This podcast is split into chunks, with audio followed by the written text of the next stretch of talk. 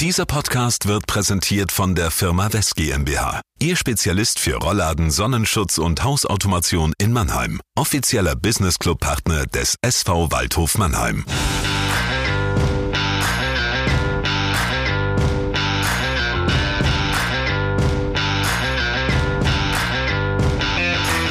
Da sind wir wieder. Herzlich willkommen zum Buwegebabbel, dem Waldhof-Podcast des Mannheimer Morgen. Mit mir hier im Studio in der Dudenstraße ist mein Kollege Thorsten Hof und wir haben einen Studiogast vom SV Waldhof, Oskar Corociano. Hallo, guten Morgen, Herr Corociano. Schönen guten Morgen.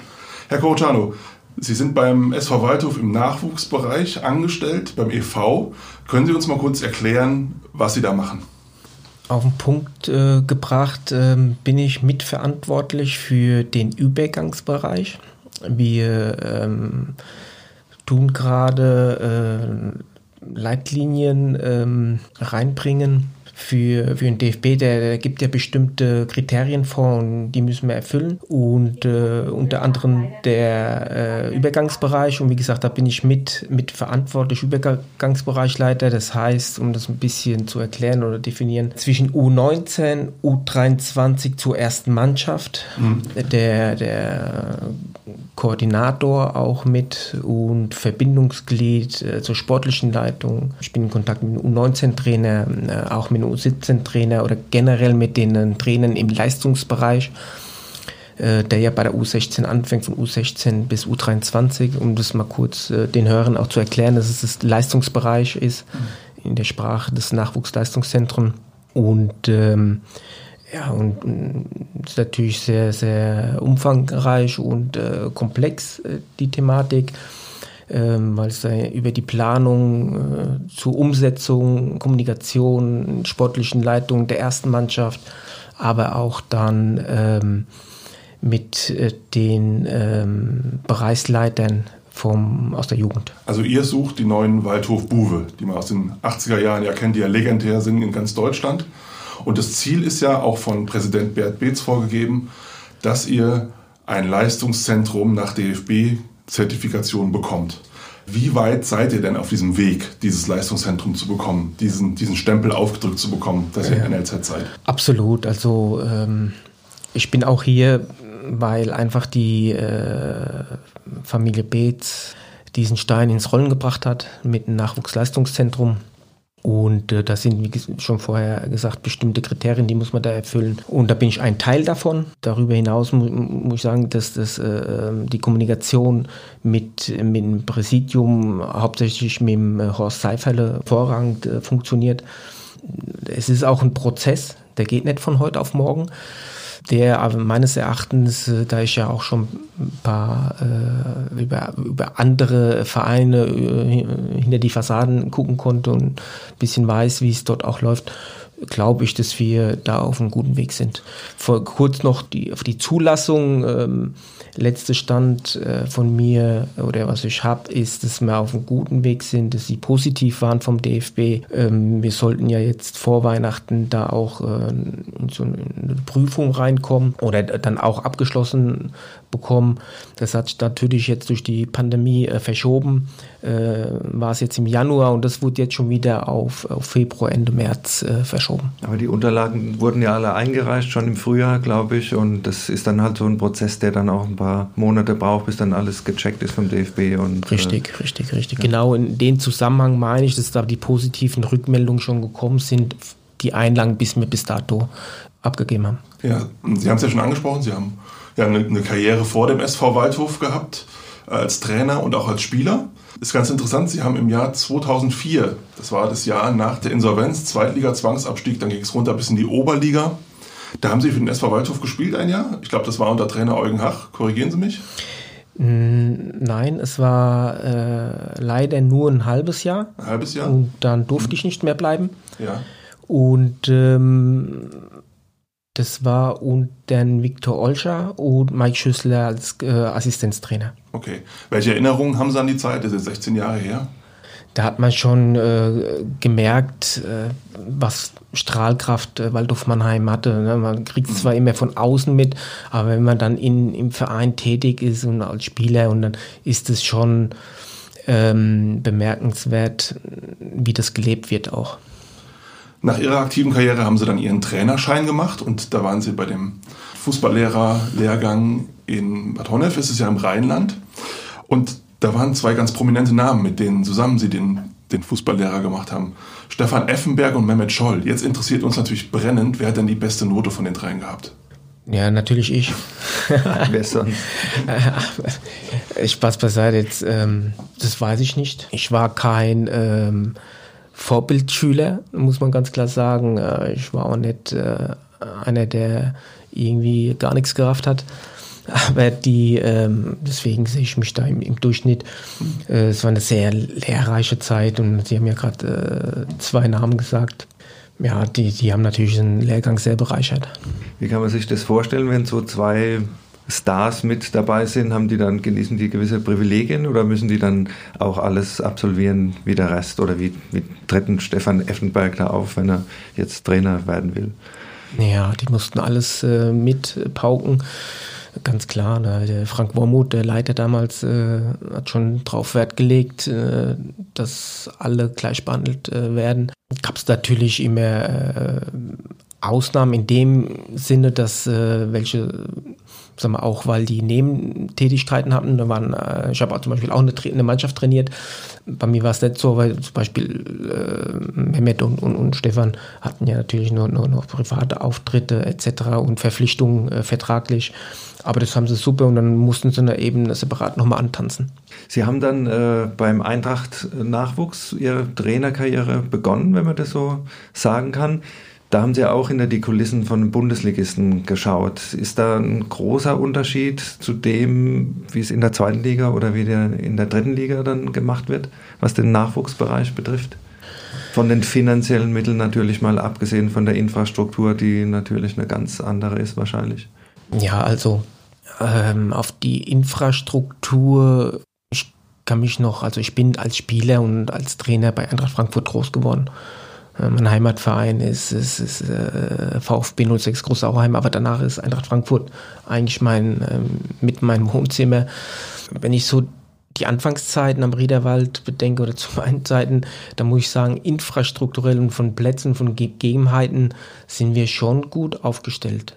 Ne, natürlich sind, werden die, die, die Anforderungen immer äh, erhöht. Ja, das wird immer dann an bestimmte Stellschrauben, Platz, Platzbedingungen, also, also äh, äh, nicht Bedingungen, sondern ähm, Platzanzahl. Ja, die werden immer mehr und natürlich äh, ist es immer ein Thema, aber ich glaube, infrastrukturell äh, sind wir schon gut aufgestellt bei SV Waldhof Mannheim. Ja, nach der Station bei der Eintracht sind Sie in die zweite Liga gegangen, zu Jan Regensburg. Und danach wurden Sie U21-Trainer beim DFB. Das ist ein ganz interessanter Step. Äh, können Sie mal erklären, wie es dazu damals gekommen ist? Da war der, der Cheftrainer von der U21 war Rainer Adrian. Weil Sie jetzt Jan Ringsburg sagen, zum Beispiel, also die haben sich natürlich äh, enorm weiterentwickelt, jetzt auch eine, äh, infrastrukturell. Damals zum Beispiel haben wir gar nicht, und auch die Jugend, die hat außerhalb trainiert, da war gar nicht alles zusammen. Ja, also die, die, die hatten noch mehr äh, äh Steine im Weg damals. Und deswegen, äh, jetzt im Vergleich, sind wir im Waldhof sehr gut aufgestellt. Des Weiteren um auf die, auf die, auf die Frage zu kommen, äh, DFB, klar, das war dann in, in Regensburg leider ähm, äh, nicht so lange, ähm, aber äh, den Kontakt äh, zu Rainer, ähm, ja, da kam der Anruf von Rainer, ob ich das mir vorstellen könnte. Die waren gerade in der, in der Phase, dass sie sich qualifiziert haben für die EM und ähm, in Israel und äh, da wollte sein Trainerteam, musste er, wollte er äh, vergrößern. Und dadurch durch den Rainer, kennt mich ja als Spieler schon, ähm, aber wir hatten nie einen Kontakt. Der erste Kontakt, der kurz vor seinem Anruf kam, der war ein Jahr vorher, haben wir uns in Manchester getroffen. Da haben wir uns in einem Restaurant zufällig gesehen, weil ich da ein, ein, ein, ein Praktikum absolviert habe bei Manchester. Und äh, ja, und, und, so hat er sich erinnert, war ein guter Austausch und da hat er mich angerufen. Und da war für mich, äh, musste ich gar nicht lange überlegen, war ein gutes Ziel, eine, eine, Herausforderung. Und da bin ich natürlich den Schritt dann gegangen. Wie kommt man da in Kontakt dann auch zur Nationalmannschaft? Da ist ja auch ein gewisser Austausch in Frankfurt in der Zentrale. Ja, der Rainer, der war natürlich mit, mit Jogi äh, Löw und mit dem äh, Herrn Bierhofen in Kontakt. Ne? Also das war die Verbindungsquelle, aber auch äh, Teammanager der Joti war da sehr involviert. Also da war schon Austausch. Der Hansi Flick kam nach zur Europameisterschaft nach Israel, äh, die Scouts äh, etc. Also da war schon ein enger Austausch und, und alles äh, abgestimmt. Ne? Und ist auch interessant zu sehen heute die Spieler, was für einen Weg die gegangen sind und wie sie sich entwickelt haben. Wer war da dabei damals, äh, die man ja, heute jetzt noch auf dem, auf dem Zettel hat? Fängt an bei Rüdiger, bei Ginter. Ich fange jetzt mal von ja. hinten nach vorne. Trapp, äh, Leno, äh, Terstegen. Muftavi, ähm, Rode, Rudi, ich kann die durchgehen, es, ist, es geht vorne, Volland, äh, können, kann sie alle durchziehen. Ne? Also alle Jungen eigentlich, die man da äh, sieht, hauptsächlich äh, die, die, die waren damals schon äh, und, und, und viele waren auch gar nicht bei der Europameisterschaft dabei. Da hat man schon weitergedacht. Äh, und die waren schon bei der A-Nationalmannschaft dann äh, äh, in dieser Phase dabei. Die haben nämlich eine Südamerika- oder eine Amerika-Reise gehabt, vor der, äh, oder auch Brasilien war das, vor der äh, Weltmeisterschaft. Und da waren schon, wurden die da schon involviert in der A-Nationalmannschaft. Und das Ergebnis, äh, das, das Ergebnis sieht man ja natürlich 2014, ähm, was man da, was rauskam. Und das ist natürlich super zu sehen und das mitzuerlebt zu haben. Und, ja. Ja. Dann haben sie sich gedacht, ich habe jetzt in Deutschland schon so einiges erlebt, jetzt äh, wage ich mal den Schritt ins Ausland. Sie sind nach Ungarn gegangen, haben erst die U18 trainiert, dann, dann die U19. Wie ist da der Kontakt zustande gekommen? Das kann man sich jetzt nicht ja. so unbedingt vorstellen, ja, ja. wie man dann nach Ungarn kommt. Und auch die Sprache.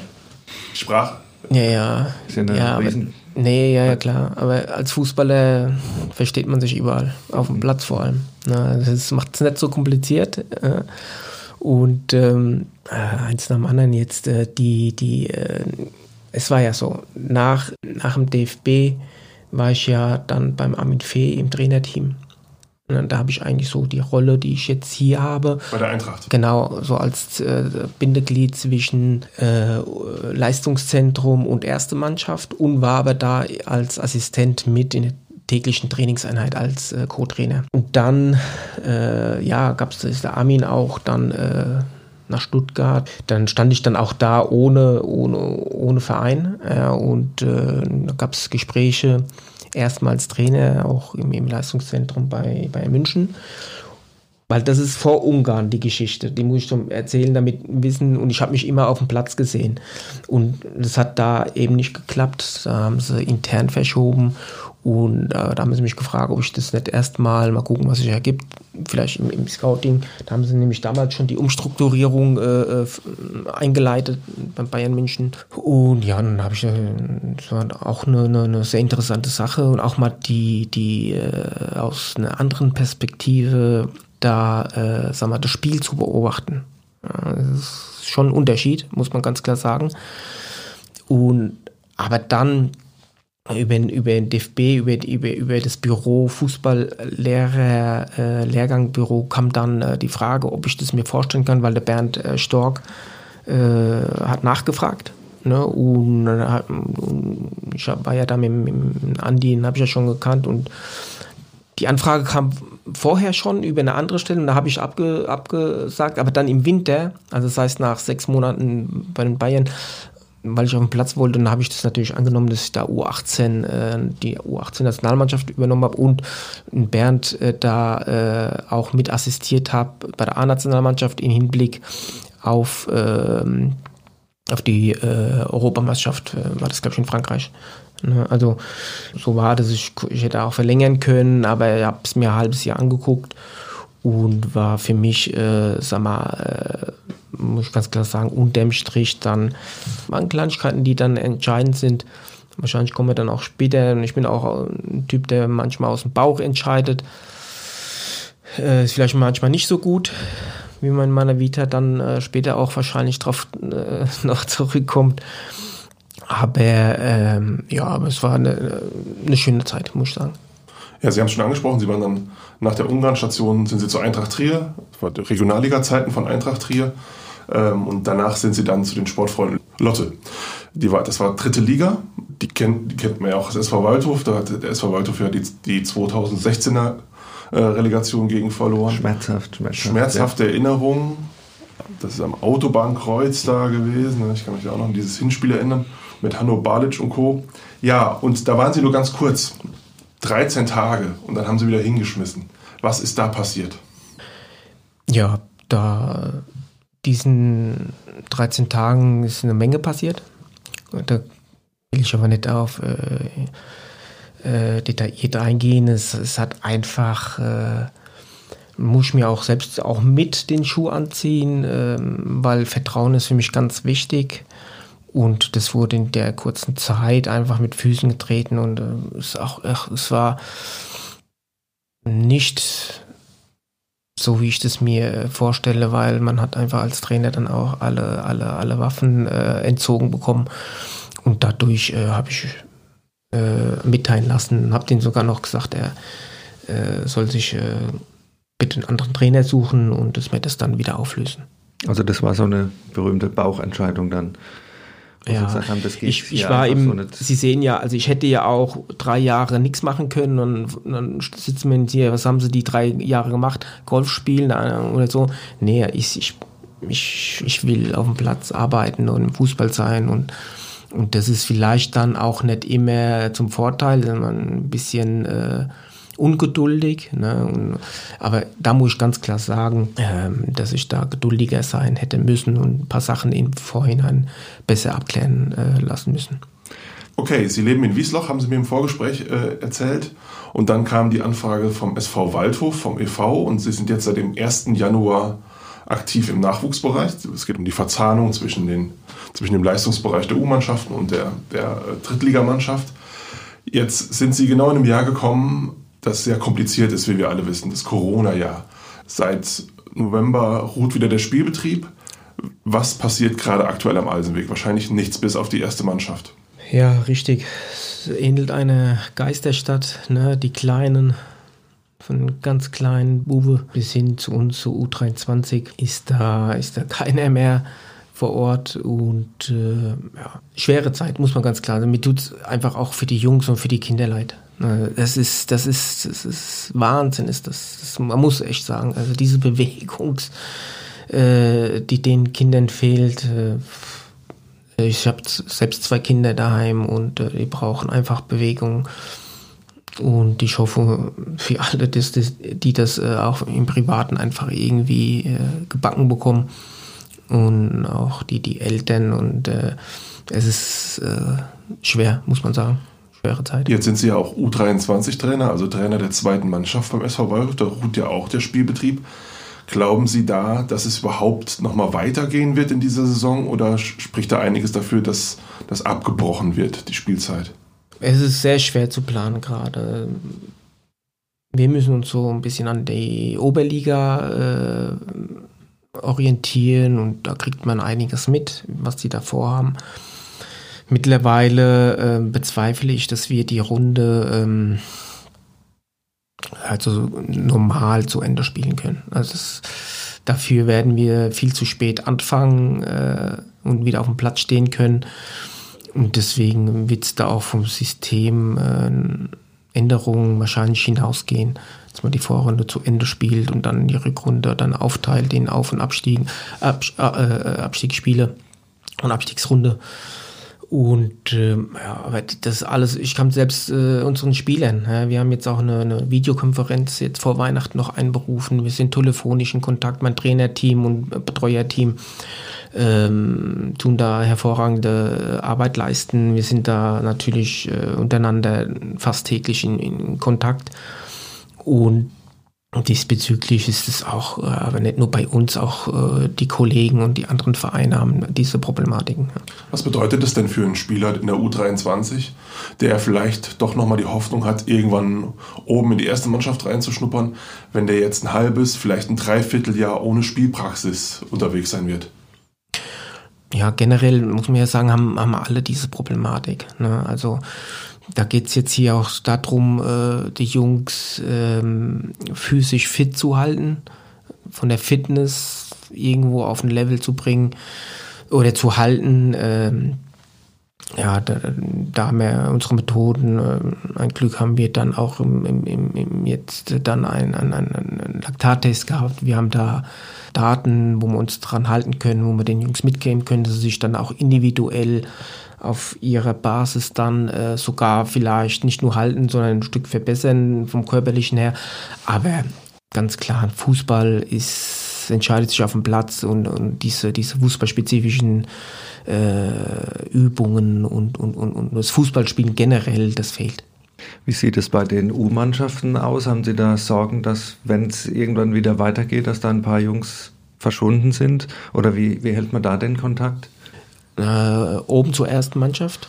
Nee, ich meine jetzt auch bei den äh, U-Mannschaften, also bei den kleineren U16, U17, also da ist es ja vielleicht noch schwieriger, dass, dass man die bei der Stange hält.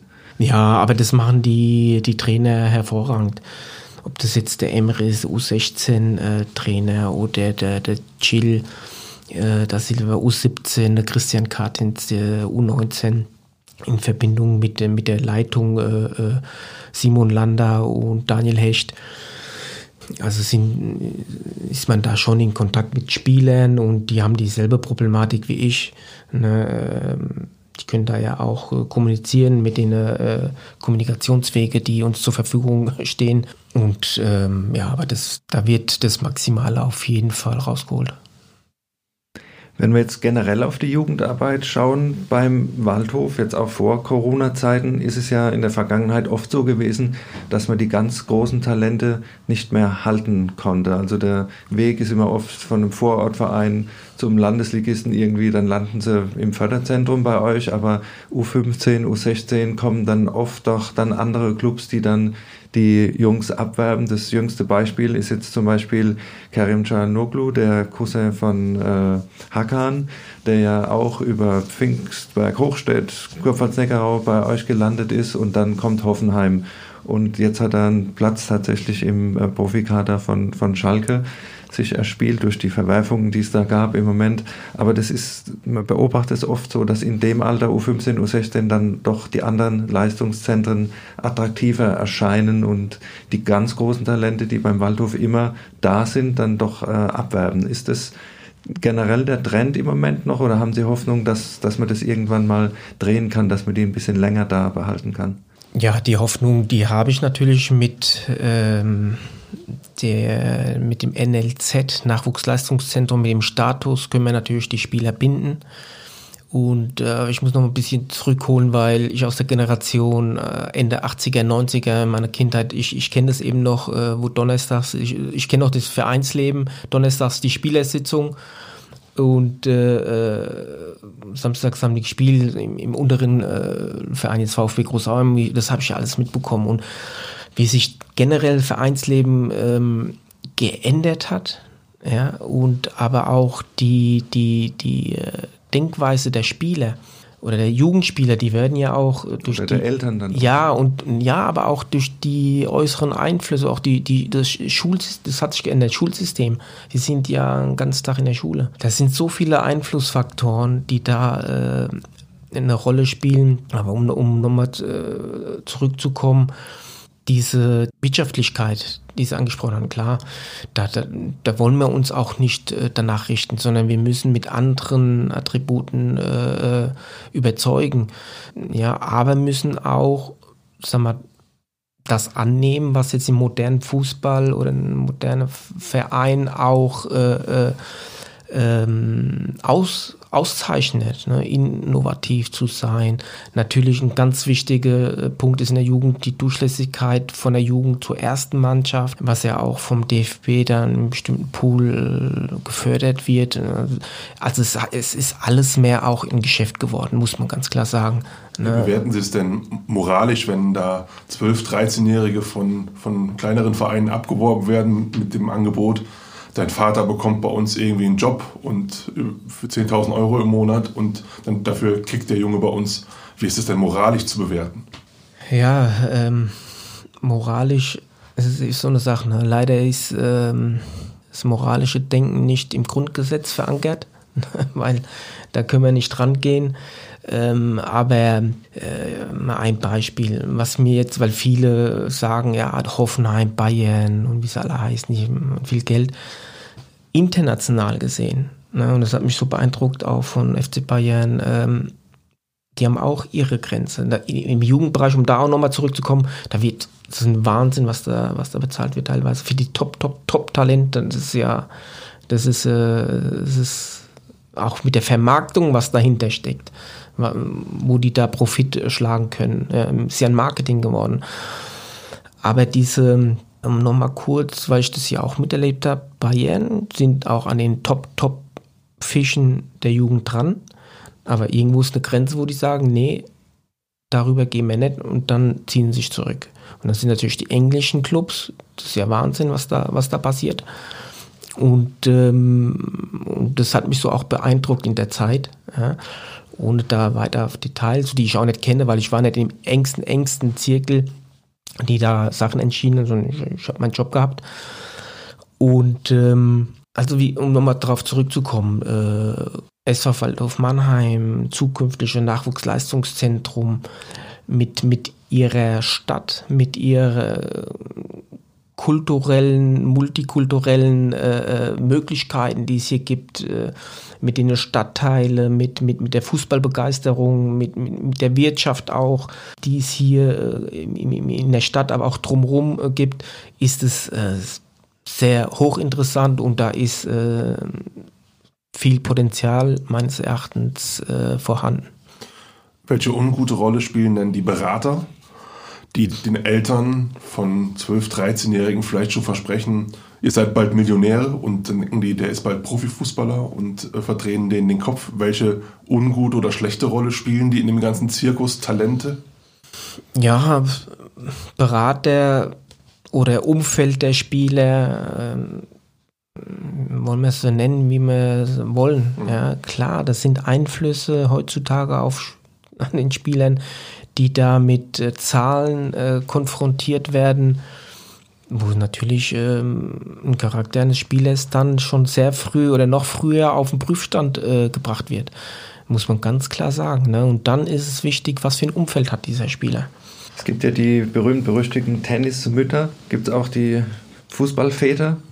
Welche Erfahrungen haben Sie da gemacht? Müssen Sie da öfter mal Kämpfe an der Seitenlinie ausfechten oder Ihre Jugendtrainer dementsprechend? Bei mir ist das so, bei mir ist die Tür offen. Wenn einer was will, soll er reinkommen und er kann seine Meinung sagen und ich sage meine Meinung und so ist es. Und ich bin der Trainer und ich entscheide. Ne, und ähm, es ist generell für einen Trainer äh, schwer, der kann elf Spieler spielen lassen, äh, 18 mit dem Kader nehmen. So, jetzt hat er 22, 23 oder 26 Spieler und dann muss er welche auf die Tribüne oder gar nicht mit etc. Äh, das hat sich natürlich jetzt geändert. Man kann jetzt mehr als 18 Spieler ähm, auch mitnehmen und auch die ein- und auswechseln. Hat sich da geändert, aber man kann es generell nicht jeden recht machen und äh, jeder kommt mit seinen Argumenten. Da muss man natürlich äh, äh dann auch äh, ähm, argumentieren als Trainer und, und da sehe ich keine Probleme. Es gehört dazu, im Naturell eines Trainers, dass er da äh, kommunizieren muss. Jetzt haben wir das Beispiel Mokoko bei Borussia Dortmund, der gerade 16 geworden ist und schon seinen ersten Bundesliga-Einsatz hat. Ist das vielleicht für Ihre Arbeit auch ein bisschen problematisch, weil das ja eine Erwartungshaltung wecken könnte? Ich bin jetzt ein Talent und mein Weg in die Bundesliga ist praktisch so vorgezeichnet?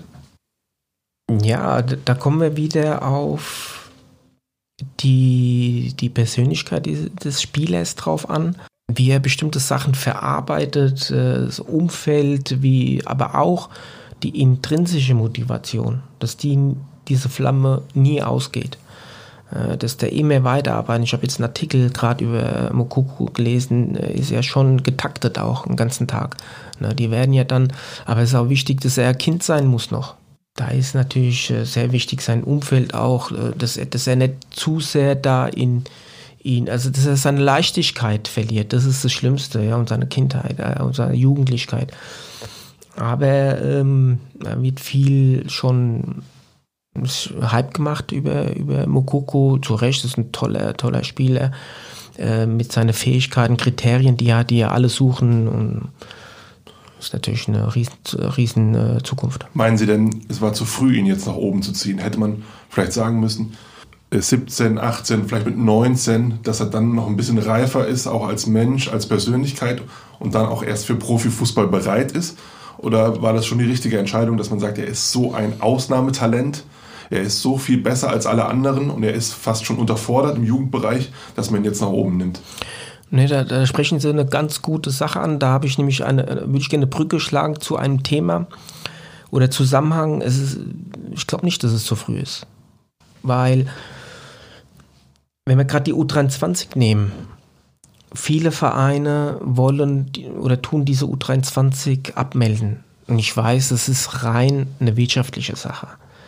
Ja, also ich kann mir nicht vorstellen, dass einer mit einem Argument kommt, dass die da nicht noch einen Schritt machen, oder, weil es hat ja, äh, ist ja komplex, es hat ja vor, mehrere Vorteile. Selbst die jungen Spieler, die oben sind, die noch nicht zum Einsatz kommen, dürfen in der U19 nicht mehr spielen. Wo sollen sie im, im Rhythmus bleiben? Wo sollen sie sich weiterentwickeln mit der Spielpraxis? Das können sie nur über die zweite Mannschaft. Ja. Und ähm, darüber hinaus, äh, glaube ich, äh, zu früh ist es nicht da ist das Umfeld und der Spieler, Charaktere sehr, sehr gefragt und auch auf dem Prüfstand, weil gerade junge Spieler, die ihren, in ihren Jahrgängen schon weit sind oder viel weiter, die gar nicht gefördert äh, werden in, in dem Training oder in den Spielen, die werden sich nur weiterentwickeln, ähm, wenn sie äh, einen Schritt weitergehen, wo sagen wir, Zeit und Raum und Zeitdruck äh, äh, viel äh, geringer ist wie in seiner Altersklasse. Schauen wir nochmal auf die U23 beim Waldhof. Ist die Verbandsliga die angemessene Klasse oder müsste die vielleicht sogar in der Oberliga spielen, damit die Lücke nicht so groß ist? Und wie würden Sie die Durchlässigkeit Richtung Profibereich äh, bezeichnen beim Waldhof? Also ich muss ehrlich sagen, zurzeit ist die Verbandsliga man muss es ja in, in, in Verhältnis zur ersten Mannschaft sehen. Ist es die richtige Liga? Nicht nur zur Erstmannschaft, sondern auch, wir müssen gucken, wir sind gerade im Aufbau. Es ist ja nicht so, dass alle Jugendmannschaften in den höchsten Ligen bei uns in, in der Jugend äh, spielen. Äh, da müssen wir ja auch äh, hinkommen, dass die äh, äh, zumindest jeder einen Schritt weiterkommt. Ähm, das heißt auch U19 wieder Bundesliga perspektivisch? Ja, muss muss sein. Man muss ja natürlich auch abwarten jetzt mit der äh, Umstrukturierung des DFBs, wie es da äh, weitergeht. Ob man dann nicht automatisch schon in diese, es kann nur zum Vorteil sein für den Waldhof, wobei ich da auch meine eigene Meinung habe. Aber nochmal darum, die Verbandsliga ist aktuell wir sind auch ein Umbruch. Wir haben jetzt äh, auch äh, fast drei Viertel äh, neue Mannschaft.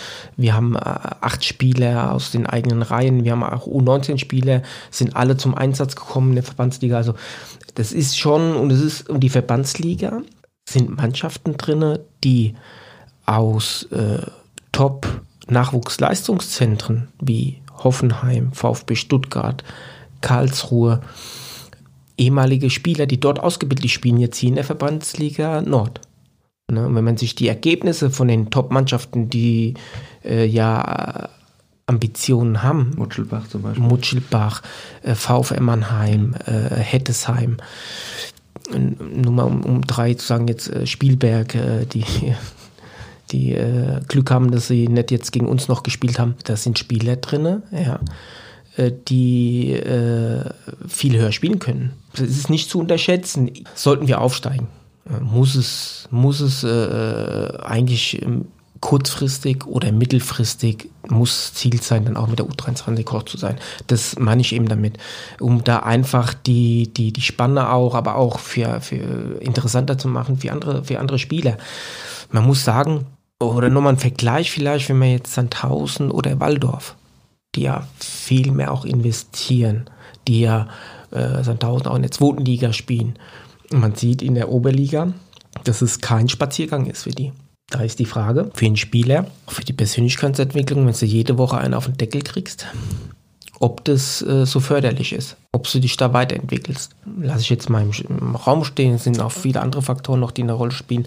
Aber das sind viele Sachen, die man da abwägen muss und deswegen glaube ich, zurzeit ist es äh, gut Ne? Und, äh, aber das muss natürlich alles noch wachsen und wir müssen auch Ziele haben, um uns zu verbessern. Wie läuft denn der, wie läuft denn der Austausch mit äh, Patrick Löckner, Trainer der ersten Mannschaft? Seid ihr in ständigem Kontakt? Gibt es da regelmäßige Meetings oder telefoniert man mal? Oder wie, wie ist es? Ja, mit, mit äh, Patrick, äh, den kenne ich ja schon so lange. Der Patrick, äh, ich kenne ja die Position. Der hat tagtäglich äh, seine, seine, ich sag mal jetzt Probleme, sind keine Probleme, seine Aufgaben, seine Ab Aufgaben, ja. seine Abläufe hin und her. Und, und klar, ähm, jetzt im Lockdown habe ich jetzt keinen äh, direkten Draht, aber wenn wir trainieren, sehe ich ihn jeden Tag. Ja, laufen wir uns über den Weg. Ich bin im sportlichen Leiter, mit Jochen Kienz, äh, äh, dann auch äh, im Hintergrund äh, tut er sehr viel arbeiten und nimmt sehr viel Arbeit weg. Ähm, aber auch mit, mit Dennis äh, Tiano, mit dem Torwarttrainer, bin ich in, in Kontakt. Also da, da gibt es überhaupt nichts irgendwie noch zu überlegen oder, oder irgendwie noch, noch, noch, anzumerken. Wie ist dann der Austausch? Sagen Sie, guckt ihr den mal an, nimmt den mal ins Training mit, drei, vier Wochen, oder guckt er runter und sagt, den hätte ich mal gerne? Ja, es ist eben so, äh, dass äh, es ist ein Prozess. Ne? Äh, zukünftig muss genau diese Thematik, die muss äh, noch ausgebaut werden. Da sind wir noch nicht äh, da, wo wir sein wollen. Das ist ja ganz normal. Wir sehen jetzt auch, äh, sag mal, die Profimannschaft, die muss ich auch Woche für Woche hat die ihre Einstellung, ihre Fokussierung auf das Spiel. Und ähm, aber aktuell äh, sind vier Spieler von der U23 dabei, die auch schon, äh, die aus der Jugend, teilweise aus der in der Jugend auch gespielt haben. Ja, und, Können Sie mal die Namen nennen? Ja, absolut ist es der äh, Malik Mikona, ist der Cuaudio, der übrigens schon einen Vertrag bekommen hat. Ja. Es ist der Stefano Russo. Das ist ein besonderer Fall, muss man sagen, zur, zur Erklärung. Stefano ist schon seit eineinhalb Jahren in Beobachtung, ähm, auch über, über Jochen Kienz und es hat sich eben so ergeben, er, er, kommt ja hier aus Ludwigshafen, aus der Gegend, hat hier auch schon Stallgeruch beim Waldhof und äh, haben wir. Äh, Kam vom FC Augsburg 2 dann. Genau, der hatte da, war schon da im Bundesliga-Kader, ne, und, und, hat da schon äh, äh, Profi-Luft äh, geschnappt. Übrigens äh, deutsche U20-Nationalmannschaft, wenn mich nicht alles täuscht, und äh, Junioren-Nationalmannschaft. Also es ist ein Spieler, der alle äh, Kriterien, äh, sag mal, äh, vor, vorbringt. Die ist sehr, sehr interessant, ist, äh, kommt hier aus der Region und da hat sich die Gelegenheit äh, bekommen, dass, wir den, äh, dass er hier sich anschließen wollte, U23. Das spricht auch für seinen Charakter. Ne? Er war noch vor ein paar Monaten äh, oben und, und hat Bundesliga und war auch im Kader dabei, in Wolfsburg, meine ich, oder so trainiert da und, und, und das ist wichtig. Das ist nicht so einfach, manchmal ein oder zwei Schritte zurückzugehen. Na, bin schon, denk mal schon, dass er dann äh, mittelfristig oder langfristig dann äh, wieder zwei Schritte nach vorne macht. Und einer fehlt noch, vier haben sie gesagt. Ja, ähm, Guaudio habe ich, äh, Malik Mikona ähm, habe ich, den Shin, Shin Lee.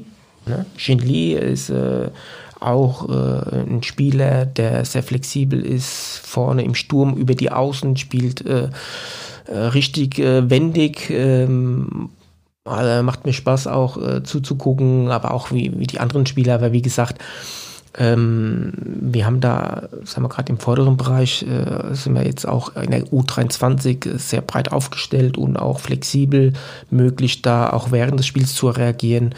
Und das ist auch mit eine Stärke ähm, der Mannschaft. Okay, Herr Kautschano, lassen Sie uns vielleicht zum Abschluss noch ein bisschen in die Zukunft schauen. Gibt es beim Waldhof im Nachwuchs ein Talent, Sie müssen jetzt keinen Namen nennen, damit nicht alle Berater gleich am äh, nächsten Tag auf dem Platz stehen, wo Sie sagen, das ist wirklich einer, der kann es vielleicht schaffen? Mehrere. Mehrere? Ja, ich sag's Ihnen, also sind zum Beispiel jetzt die vier, die oben sind.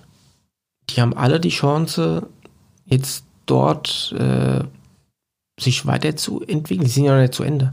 Wir können auch nicht von denen verlangen, dass die jetzt da oben ähm, äh, Christiansen äh, wollen schon, dass die äh, frech und, und, und äh, unbekümmert da den auch äh, Dampf machen. Ne? Das sollen ja da nicht äh, äh, Frischfleisch sein einfach da und abzuwimmeln. Aber die werden dann, wenn die sich da äh, in den Vordergrund spielen und, und haben die die Möglichkeit, muss man ganz klar sagen, einfach äh, die nächsten Schritt zu gehen. Ob hier, hoffentlich hier, ne, das ist die, die, die erste äh, Möglichkeit oder die, die, was wir uns erhoffen, ne, oder vielleicht hier auch mitwachsen.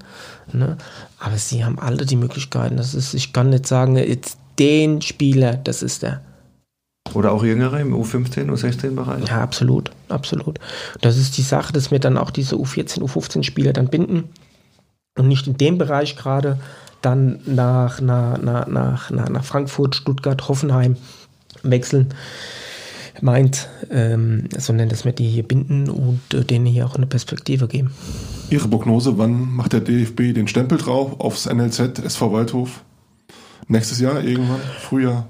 Sommer? Ich hoffe im Sommer, damit äh, muss ich auch sagen, klar ist, äh, das ist meine Mission. Ne? Das ist meine Mission, äh, die, die, deswegen bin ich hier beim Waldhof.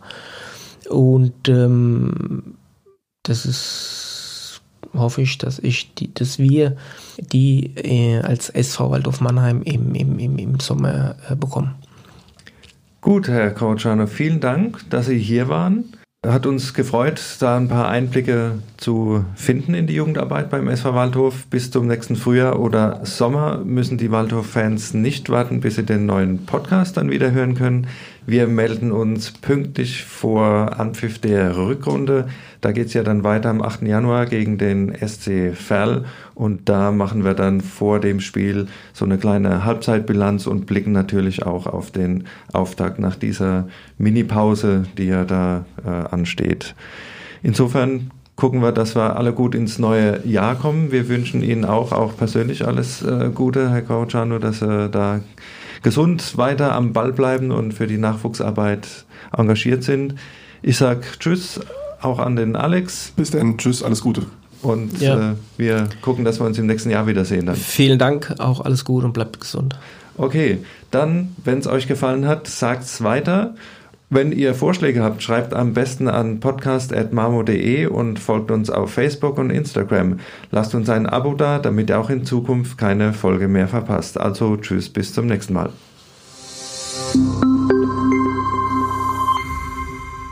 Ein Podcast des Mannheimer Morgen.